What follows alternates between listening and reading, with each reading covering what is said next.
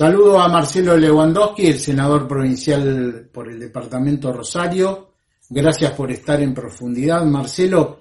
Y la primera pregunta, eh, ¿cómo están sobrellevando desde la Cámara Alta, desde el Senado, la cuestión de la pandemia? Aquello que se organizó en un principio con 19 senadores referenciados en los 19 departamentos, ¿se mantiene? ¿Qué ha cambiado? Eh, ¿Qué es lo que están haciendo? Hola Mauricio, ¿cómo estás? Gracias por invitarme. Eh, bueno, estamos eh, trabajando con, muchas sesiones a distancia, con, con, videoconferencias, y esta es una de las primeras cuestiones que se ha modificado. Y después en las otras tiene que ver con lo que hemos desarrollado cada uno en su departamento al frente de eh, la emergencia COVID. Cada uno de los senadores tuvo la misión de encabezar los comités departamentales y de esa manera confluir todos en el comité central, en donde, bueno, atendiendo cada municipio, cada comuna, cada necesidad e interrelacionarlas con los distintos ministerios para poder trabajar. Eh, así que ha sido una tarea eh, adaptándonos a esto tan duro que nos toca vivir eh, pero eh, por otra parte teniendo el mismo ritmo en cuanto a, leyes, a, distintas cuestiones que tenemos que trabajar y legislar desde la Cámara. Insisto, en la mayoría de los casos eh, haciéndolo a distancia. El bloque de senadores peronistas arrancó con muchos problemas. Había seis senadores rebeldes que incluso votaron a favor del presupuesto que, hizo el gobierno anterior. Eso quedó en el olvido, se han, este, se han arreglado las diferencias, se han establecido nuevos vínculos. ¿Cómo está funcionando la relación entre los senadores peronistas y con la vicegobernadora? Es cierto que hubo eh, un resquebrajamiento en el comienzo, eh, pero me parece que eh, lo que faltó en aquel momento se fue acordando con el correr de los meses y es nada más y nada menos que la falta de diálogo. Y creo que ha habido una serie de, sobre todo aquellos que venían ya en el Senado y en un diálogo con, con el gobernador que nos había dado y que en estos meses se ha establecido.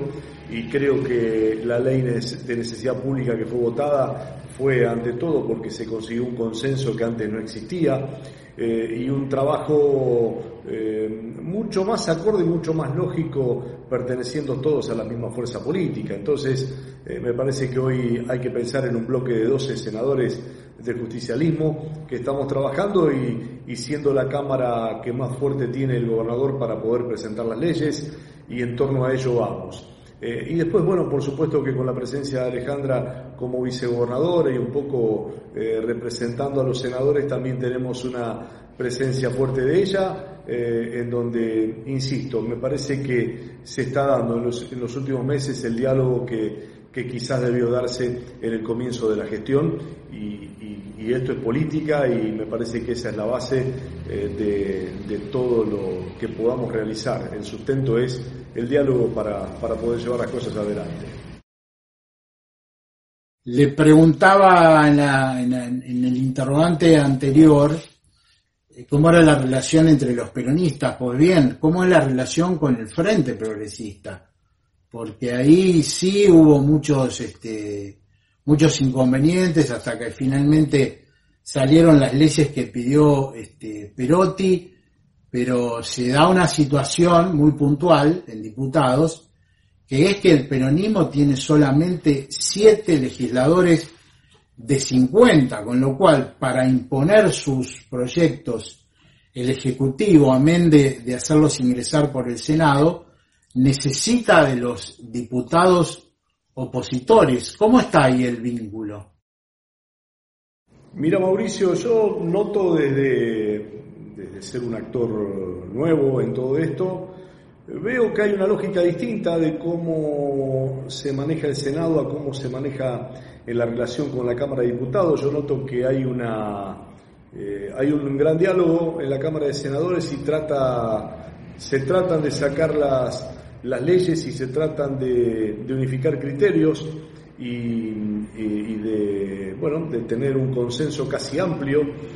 Difícilmente haya votos en contra, sino abstenciones, tal vez en la Cámara de Senadores, aquel que, sabe que su postura no va a ganar, eh, no se opone férreamente, sino que hay, este, bueno, se trata de llegar hasta, hasta las últimas consecuencias de un consenso, que si no se logra, bueno, ahí hay eh, votos dispares. Eh, pero también, sobre todo la ley de necesidad pública, se sabe que determinadas cuestiones, si no se acuerdan de antemano con, eh, con el bloque mayoritario que tiene diputados, difícilmente las leyes salgan, como fueron la, la de emergencia. Entonces, eh, bueno, hay, hay algunas cuestiones que también se hablan previamente para ver cuál es el mejor dictamen para que pueda ir y cuando se vuelve pueda tener la sanción definitiva. Eh, por supuesto que hay límites, ¿no? Eh, si uno presenta un proyecto y que eh, las modificaciones van a contrapelo de lo que presentó, seguramente que no, habrá diálogo que alcance. Pero me parece que hay un diálogo al menos civilizado en senadores y que hay de parte del bloque minoritario realmente... me parece que son posturas lógicas, posturas sensatas y que hay mucho menos ruido que muchas veces se da, eh, por ejemplo, en la Cámara de Diputados. Una, una forma distinta de manejarse con, eh, con los acuerdos con los que se llega para que las leyes tengan éxito en, en la cuestión parlamentaria y en, en las distintas comisiones para lograr un consenso. Marcelo, estamos a un año de las elecciones del 2021. A los políticos les viene bien decir que falta una eternidad, pero un año en política es nada. Y a partir del invitado anterior, anterior de, la, de la experiencia de Jatón, que renunció al Senado para ser candidato a concejal y después intendente, se lo mira a usted haciendo la gran Jatón, porque ha tenido una gran elección en, en Rosario. ¿Está en su mente en algún momento probar con una concejalía para después sí ser candidato a intendente? Está prohibido decir falta mucho. Eh, es cierto, falta demasiado, no dije falta mucho. Pero, a ver, Mauricio, eh, a mí realmente me cuesta pensar eh, en, decir eh, el año que viene, estamos en el medio de una pandemia, ya de por sí un año eh, es muchísimo, ya este, yo me doy vuelta aquí en el despacho y veo la foto de cuando asumí, fue ayer. Entonces, y en esta vorágine, yo entiendo que la vorágine de la política lleva a, anticiparse a los tiempos y están los que tejen y los que imaginan y están elucubrando y viendo cuál es el escenario. Eh, afuera o al costado mío es probable que lo puedan hacer. Yo, eh, yo tengo como objetivo, primero como objetivo llegar a los cuatro años para lo que la gente me eligió. Eh, yo sé de todas estas cuestiones que marca la política y sé que muchas veces te ponen en un escenario que aunque no lo quiera jugar, es parte del conjunto y uno es una pieza de ese conjunto y también lo sé.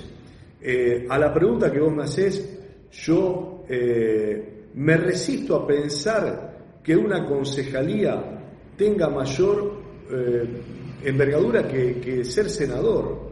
Yo estoy, cuando, cuando recorro el, departamento y cuando veo tantas posibilidades que tenés de acceder a ministros, de acceder a secretarios, de, poder solucionar una ruta, un desagüe, eh, la creación de una escuela, la ayuda a distintas entidades, me parece que uno de la senaduría tiene, eh, si lo aprovecha bien y lo hace bien, un peso específico en donde vos realmente te alcanza para poder demostrarle al resto de la ciudadanía si podés servir para intendente o para cualquier otra instancia a la que te postules. Entonces, a mí no me parece una, una buena idea bajar a la concejalía para si, si, si, lo que se viene puede ser eh, la intendencia, no, no lo sé tampoco, no lo eh, insisto en esto, y no es un discurso. ¿eh? yo muchas veces este, vengo de otro lado y el cassette no lo tengo puesto. yo en la vida me, llevó, me, me, me fue bien cuando dije que todos los días tenía que hacer las cosas bien y eso era como la gota que oraba la piedra y te llevaba a un camino que no sabes dónde está puesto. No tengo el objetivo eh, de máxima la intendencia en el 2023. Será lo que tenga que ser. Eh, lo que tengo que hacer es levantarme todos los días y hacer bien la función a la que me encomendaron, que es la de ser senador. Y con eso creo que si uno hace las cosas bien, bueno, después la gente dirá a dónde estoy parado, pero eh, bajar a concejal, yo te diría que me tienen que agarrar muy dormido para que lo acepte. Nunca uno puede decir, de esta agua no has de beber, pero no, no me parecería hoy una buena idea. Gracias, senador Lewandowski, por haber estado en profundidad. Nos volveremos a encontrar eh, ya en el estudio este, cuando lo peor haya pasado.